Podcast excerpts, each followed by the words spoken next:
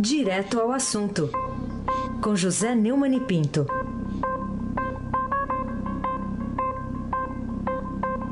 Oi, Neumani, tá, tá folgado hoje ou como é que tá? Folgado do quê, rapaz? Tá folgado? Madrugada aí pra conversar com você, me preparar pra ficar à altura do seu noticiário. Você veio me chamar de folgado? Não, tá fo... eu perguntei se está folgado ou não, então não está. Bom, Bom dia. dia, Raíssen Abac, o craque. Bom dia, Carolina Ercolim. Bom dia. Bom dia, Almirante Nelson. E Almirante, 1x0 pro Mágico. Como é que é? Macaé, que vergonha. Bom dia, Diego Henrique de Carvalho. Bom dia, Moacir Evangelista Biasi. Bom dia, Clã Bonfim, Emanuel, Isadora e Alice. Bom dia, ouvinte da Rádio Eldorado 107,3 FM, Raíssen Abac. O Boa. craque, aquele que não folga. Vamos lá, vamos começar aqui com. A gente leu agora há pouco, né? O Rodrigo Janot, procurador-geral da República, se manifestando pelo Twitter. Ele tem razão de reclamar de Michel Temer e Carmen Lúcia terem mantido o encontro na casa dela no sábado? Raíssen, o, o, o Rodrigo Janot anda ativo, né? reclamou da Raquel Dodge, sua sucessora, cadê os eh, seis meses sem uma delação premiada. Então, eu vou começar o programa reclamando também, junto com ele. O, Ca- o- Raquel, vamos fazer delação premiada, né? É o jeito de, de, de investigar melhor esses bandidos. Que é isso, filha?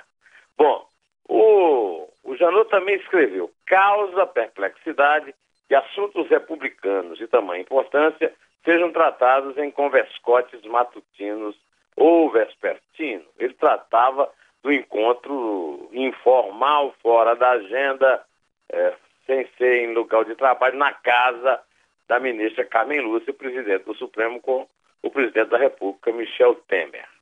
A Carmen Lúcia, eh, como presidente do Supremo, cuida do Temer em várias coisas. O Temer já respondeu a duas denúncias de crime.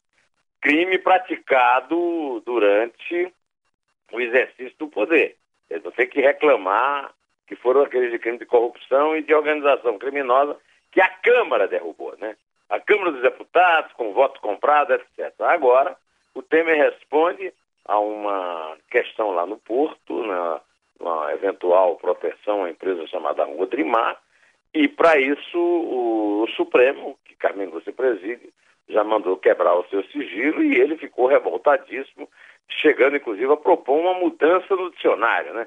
O Cláudio Mariz, o Ives Gandra, o Torquato Jardim acham que responsabilizar é sinônimo de investigar. Então, que ele não podia ser responsabilizado, segundo a, Constituição, então também não podia ser investigado. O- os dicionários que eu tenho aqui em casa, e eu estou à espera é, de que os, os que defendem essa tese é, me mandem o dicionário deles em que a responsabilizar parece como investigar, ou investigar parece como responsabilizar nos verbetes. Por enquanto, eu prefiro é, os dicionários a é, interpretações de, de advogados ou amigos do Temer. De qualquer maneira, o Temer é sujo, né? o Temer é suspeito, não é por um processo, mas são quatro. E, e- e junto com ele no Planalto, o Moreira e o, o Eliseu Padilha. É, é difícil uma pessoa recusar. Um presidente da República pede para comparecer à sua casa e você dizer não. Agora, Carmen Lúcia tem que ter dito não. Eu acho que o, que o, o Janot, o Janot não tem muito, não tem muita moral para reclamar de nada depois que fez aquela, é, é, dirigiu aquela delação premiada absurda dos irmãos Batista com a participação de um subordinado de confiança dele lá, o tal do Marcelo Mulher, né? De qualquer maneira, vale como uma reclamação nossa, do Brasil inteiro, né? minha, por exemplo. É, a Carmen Lúcia não podia ter recebido o Temer em casa, é, em manga de camisa, fora da agenda, é, e se por acaso ela tivesse que receber, ele não teria, teria que ser no gabinete dela, hora marcada, até porque o Temer é tão traiçoeiro que avisou a imprensa, os repórteres estavam lá. Ou, ou terá sido o galo da madrugada que avisou. Hein, Carolina Ercolim? É, bom, falando ainda no Supremo, e que tal Ricardo Lewandowski servir de maçaneta para uma visita de surpresa de parlamentares petistas ao gabinete da presidente do STF, né, para apelar por Lula? E mesmo assim, a gente já tem notícias que a ministra Carmen Lúcia deixou as, as discussões de habeas corpus fora da pauta, pelo menos de abril, né? Pois é. Nós estamos num momento de muita. O, o Temer saiu da casa do Carmen Lúcia ainda teve a cara de pau de falar para a imprensa que estava tratando que ela vai colaborar enormemente com essa questão da segurança em todo o país. Quer dizer, além do mais, ele colocou a Carmen Lúcia no seu marketing. É, e em relação ao Ricardo Lewandowski, aquele que presidiu o Supremo, que foi o revisor do mensalão, servir de maçaneta para parlamentares do PT que vão lá pressionar Carmen Lúcia, pelo menos foi no, no, gabinete, mas de qualquer maneira isso é lamentável. Só que ele já tinha feito papel pior. O Lewandowski é um empregadinho tão dedicado ao PT e ao seu amigo Lula, que ele chegou a rabiscar a Constituição. Ele, ele é o ministro supremo, é, é pago pelo público para defender a Constituição. Ele rabiscou para permitir que a ex-presidente Dilma Rousseff é, se visse, pudesse trabalhar como merendeira de escola. Né? É lamentável que o Lewandowski fez e mais lamentável ainda o que o pessoal do PT é, se dispôs a fazer para tentar evitar que o Lula seja preso, o que o Supremo conceda o habeas corpus. É, eu não sei se a visita do Temer mudou alguma coisa. Agora, eu acho que está difícil para Carmen Lúcia manter a palavra dela de deixar a discussão de habeas corpus para fora da pauta e assim permitir que o Lula seja preso, seja preso, porque o Lula é, pode reclamar um tratamento semelhante ao do Temer. Por que é que o Temer tem, é recebido por ela e, e ela continua é, mantendo firme a palavra em relação ao habeas corpus? Até a Vera Guimarães comentou isso no jornal. Minha posição é diferente, né? Eu acho que realmente, a, ao contrário do que se argumenta, né? O, a questão da prisão pós-segunda instância não, não fere nenhum preceito constitucional, porque quem interpreta a Constituição é o Supremo, e o Supremo, durante três sessões, é, já confirmou que realmente pode é, mandar prender depois da segunda instância. E é bom que isso aí, eu até recebi um artigo muito bom do meu amigo Zé Paulo Cavalcante Filho, lá de Pernambuco, mostrando uma coisa muito simples, não há presunção de inocência depois que o condenado fatos do crime mantidos da segunda instância. Então, é, vamos esperar para ver o que é que vai acontecer agora, depois dessas coisas, dessas lambanças todas. Raíssa Mabaki. Ô Neumann, mas falando nesse assunto ainda, a, teve lá a campanha que foi lançada pela senadora Gleisi Hoffmann, conclamando para uma manifestação nacional contra a prisão do ex-presidente Lula. Você acha que pode surtir algum efeito isso? Bom, até agora nós temos acompanhado, é, o Lula, por exemplo, já ameaçou que o exército do Estado ia para a rua.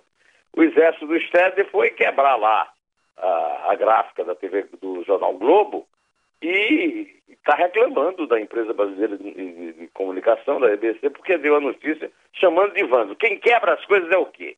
Ao que me consta, sem teto faz manifestação, quer teto, é, sem terra faz manifestação, quer reforma agrária. Agora, quebrar a gráfica do jornal, é, isso é crime mesmo, é vandalismo.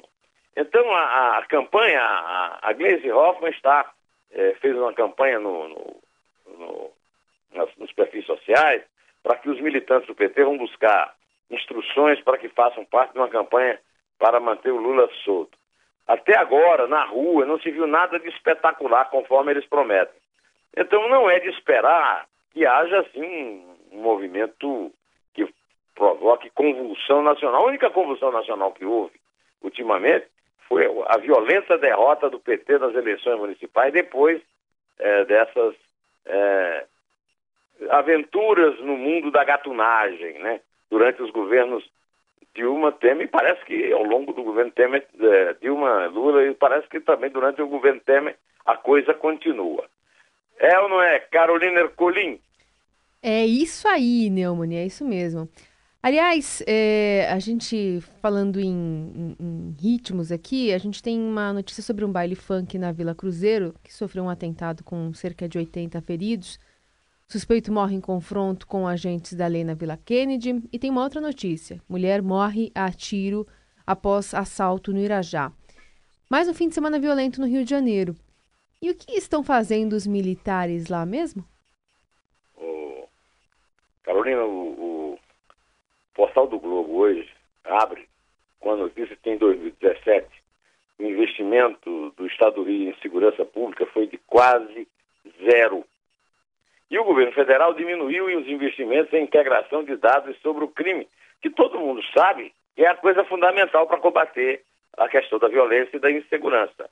Ou seja, essas manchetes estão dando a razão do, dessa, dessa, dessa fileira de acontecimentos que você noticiou, inclusive esse atentado aí, né?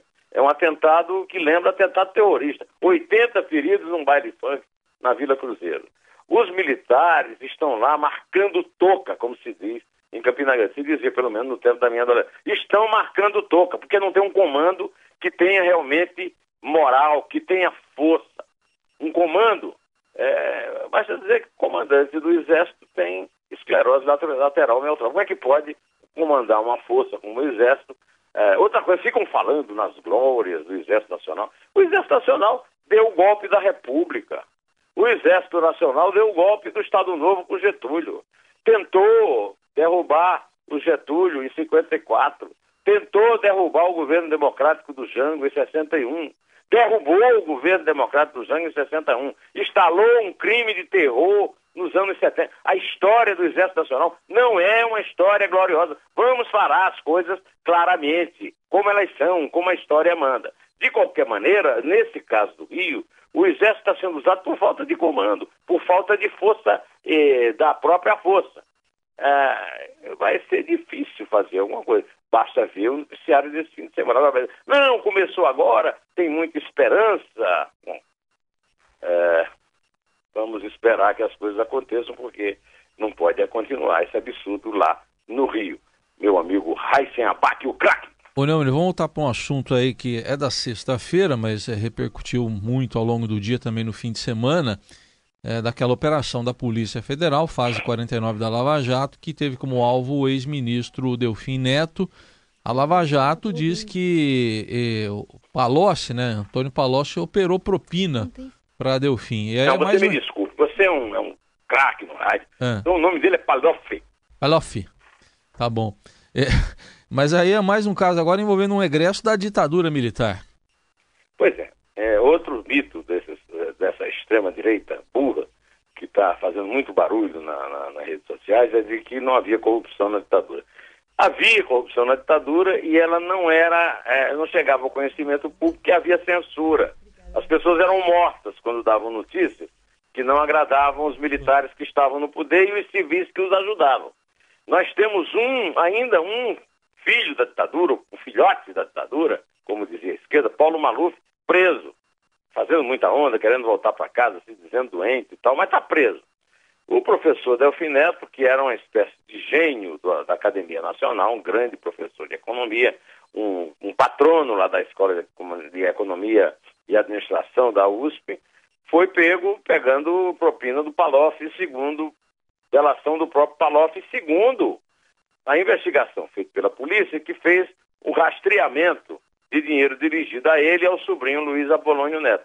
É mais é, é, é a destruição de uma reputação. Maluf na época da é, desculpa, Maluf não, é o Delfim na época da ditadura era chamado de 10% e não era pelo, pelo nível da, da, da, da inflação, tá certo? E, e também esse Luiz Apolônio, o, sobrinho dele, de um famoso relatório Saraiva. De qualquer maneira, agora está difícil responder.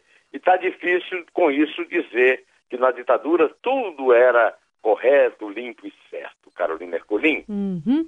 Vamos falar da nova vara federal que dá, deu liberdade a Joesley e Ricardo Saldi, Joesley Batista e Ricardo Saldi. Você acha que é uma vara para a turma garantista do STF chamar de sua? Parece que é, né? O juiz Marcos Vinícius Reis Bastos mandou soltar o Joesley Batista e o Ricardo Saldi numa decisão que só expõe o Supremo, uma vez que o Supremo até agora não decidiu nada sobre a delação. E ele estava preso lá, prisão provisória, esse tempo todo, exatamente por falta de decisão do Supremo, ah, Carolina. Então, a questão toda é essa. É, quando o Faquim mandou o, os processos do Lula e da Dilma para a primeira instância e mandou para Brasília, eu fiz um comentário aqui dizendo isso. Vamos ver se vai para essa vara, 12 segunda vara, que é a vara nova. Porque eles tentaram mandar o Lula e depois tiveram que voltar atrás, por causa da, repercussão. Agora não tem mais alegação. Uh, dizer, olha, não, já testemunhas já foram ouvidas e tal. E essa decisão do juiz é uma decisão de um juiz garantista, como se diz aí, como está na moda.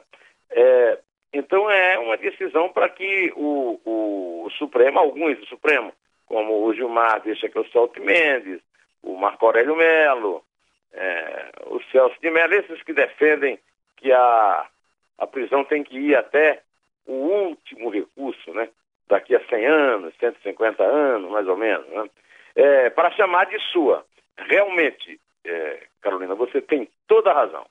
Agora o, o Heisen está querendo continuar esse assunto aí, né, Heisen? Isso, aproveitando aqui, porque já que você falou no Free Boy, o, o irmão dele, que agora é Free... É Free Boy, é? É Free Boy. O, os dois são Free Boys, né? Não, o outro é Free Brother, né? É, tá. Bom, mas o, o Wesley foi hostilizado, foi vaiado também numa churrascaria no Itaim, lá na Barbacoa, né? Foi confundido com o irmão. É, confundiram o Wesley com o Wesley. Ah, eles parecem, mas não parecem tanto, né? De qualquer maneira, isso é uma coisa que vai é, acontecer muitas vezes, né? A população está muito irritada. É, na verdade, quem também deveria ser cobrado, mas não é cobrado porque não é conhecido, é o, é o juiz que soltou. O, o Gilmar Mendes, que andou soltando muita gente, já andou hostilizado também em público, né? E eu acho que vai ser muito difícil esses juízes do Supremo andarem tranquilamente em aviões de carreira, participarem de atividades sociais, caso é, não, é, caso coloquem em votação e achem um jeito de, de liberar o Lula. Não vai, ao contrário do que a, a Gleisi espera, eu espero exatamente uma, uma atuação bastante hostil e indignada da população em relação a isso. É, é, aliás, eu quero lembrar, em, em benefício da Carmen, eu espero que ela mantenha a palavra, que ela já anunciou antecipadamente a agenda de abril e não há casos de habeas corpus a serem discutidos no plenário. O Ricardo Lewandowski, que é o valet de chambre lá, o criado de quarto do Lula e do PT, já disse que também não, não, não vai desafiar presidente. O, o Celso de Mello pressiona muito a Carmen Lúcia, mas não, não, não falou nada até agora. O Marco Aurélio já disse também que não vai. Ou seja, eu acho complicado esse negócio aí. Por isso que a, por isso que a Glaze está lá fazendo a campanhazinha dela para evitar que o Lula seja preso. Uhum. Carolina Ercolim. Aliás, bastante ativa nas redes sociais, né? Durante é. o fim de semana, inclusive. Bom, pré-candidatos. Henrique Meirelles e Rodrigo Maia estão usando jatinhos da FAB em deslocamentos. A gente tem uma reportagem grande aqui no Estadão de hoje falando sobre essa movimentação deles é, para viajar pelo país. Maia voou 63 vezes com aeronaves da FAB desde dezembro, 33 delas para o Rio, né, por coincidência. Já Meirelles voou é, 42 vezes no período, e ambos têm menos de 1% nas pesquisas de intenção de voto e são desconhecidos de boa parte do eleitorado. Um, são estes que se pretendem portadores de novas práticas políticas, Neumani? É, pois é. O, Rodrigo Maia fez um discurso que dá vontade de chorar, né? Quer dizer, o Rodrigo Maia, que fez o jogo do Temer na hora de votar as investigações lá na Câmara, que depois correu da, da, da reforma da Previdência, o Meirelles, é, que confunde é, serviço de ministro da Fazenda com campanha de protocandidato, gostei dessa protocandidato. É, todos eles usando aviões da FAB. Ô, Carolina, é, eu andei pensando sobre isso, mas não, não seria indicado para eles viajar em aviões de carreira para ter contato com o povo? Eles não estão em uhum. campanha, eles não são candidatos a presidente. Como é que eles querem ganhar uma eleição de presidente da República sem é, esse contato com o povo, né? O, por exemplo, o Juscelino Kubitschek foi quem trouxe para a política brasileira esse hábito de andar de avião. O Brasil é muito grande, você tem que andar de avião. Então ele andava lá de jatinho, né? não andava de avião da FAB. É, e assim é, poderia ser feito pelo, pelo Rodrigo Maia e pelo é, Henrique Meirelles.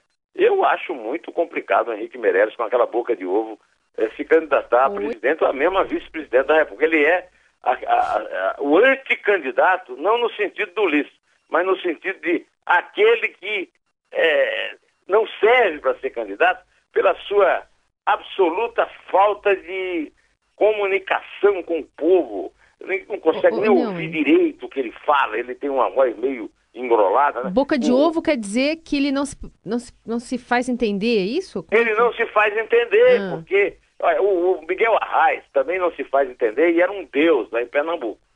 Mas o Miguel Arraes era um fenômeno popular. O, Miguel Arraes não precisava falar, porque ele tinha. O Miguel Arraes, quando você olhava para ele, você via o ícone do sertanejo. Você olhava e disse, esse cara é sertanejo. E ele ainda reforçava isso, andava com perna de caruá, com, com alpercata de couro cru, né? Mas o, o, o Meirelles não, o Meirelles é granfino, banqueiro e, e- e com aquela boca de ovo. Não o ter viu, muito o- sucesso como comunicador, Agora não, né? entendi. O Arraes, eles punham até legenda na, na propaganda eleitoral. No horário eleitoral tinha legenda. Ele falava e passava a legenda embaixo. Uma vez eu entrevistei e ele dizia assim, ô quero falar isso, eu quero dizer isso. Não entendi nada. Fui no arquivo do jornal, peguei as frases dele, depois na segunda-feira ele me ligou. Ô João Luiz, eu fiquei impressionado como você. Eu não me lembro de ter falado aquilo, mas você foi muito fiel ao meu pensamento. Bom, é, em relação ao Temer, ao Lewandowski, ao Meirelles, ao Maia, eu resolvi hoje começar aqui, um, vou tocar uma música hoje e outra amanhã. A música é Rapaz Folgado, de Noel Rosa, com Aracide Almeida. Amanhã eu vou tocar a resposta, porque isso aí foi de um, de um, de um debate, né, de uma calorada discussão entre Noel Rosa e Wilson Batista. Hoje eu vou tocar o Noel, cantado pela Araci, a melhor intérprete dele, e amanhã eu vou tocar o Wilson Batista. Ah, hoje é Rapaz Folgado, de Noel Rosa, com Aracide Almeida, Almirante Nelson, sou na caixa.